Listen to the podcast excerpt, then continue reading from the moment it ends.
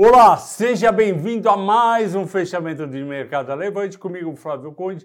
E hoje é quinta-feira, dia 2 de junho. O programa de hoje é dedicado ao Marcos com K. O Bovespa selou bem de manhã, à tarde ele acelerou, fechou em alta de 0,93 a 112 mil pontos, 393, mesmo com Petrobras caindo 0,90. O que, que aconteceu?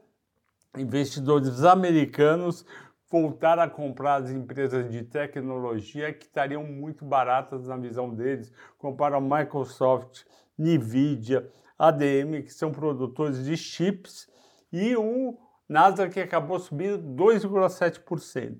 O dólar recuou no Brasil e no mundo 0,70%, fechou a R$ 4,79. As quatro ações mais negociadas no Brasil foram Vale mais 1,9%, 89,90, a nossa querida Vale subindo. Eu fiz um vídeo de mata-mata na no sábado falando tem que trocar Petrobras por Vale. Já tinha feito há um mês atrás, reforcei e está dando certo. Petrobras caiu 0,90, 29,76. Migrou, que fiz um vídeo há 10 dias atrás falando para comprar, subiu 2,4 2,4 a R$ 3,80 e a rente localiza caiu em 90, 56 e 29. Essas foram as quatro mais negociadas.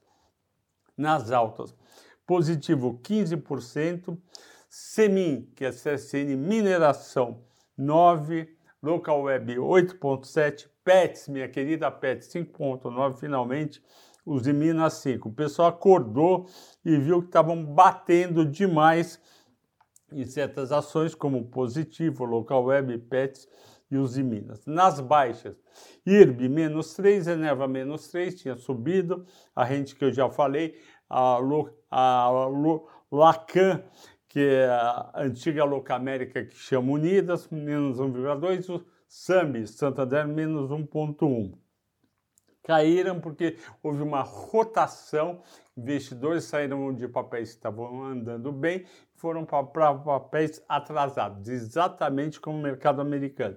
E qual foi a escolha dos assinantes da Levante? CSN Mineração.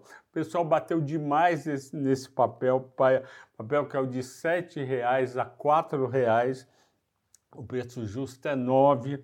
Eu fui ver os múltiplos, o PL está 5,6 em linha com a da Vale, e EBITDA, que é valor de mercado mais dívida líquida dividido pelo EBITDA 2,6, mais baixo que Vale, que está 3,6, um ROI bom de 32 na linha da Vale e um ROIC, Retorno on Invested Capital, 50,8. Esse é um papel barato que o mercado bateu exageradamente. Com a subida do minério de ferro, que no dia 10 de maio bateu 114 dólares e agora está em 134 dólares, vai continuar a subir o minério de ferro.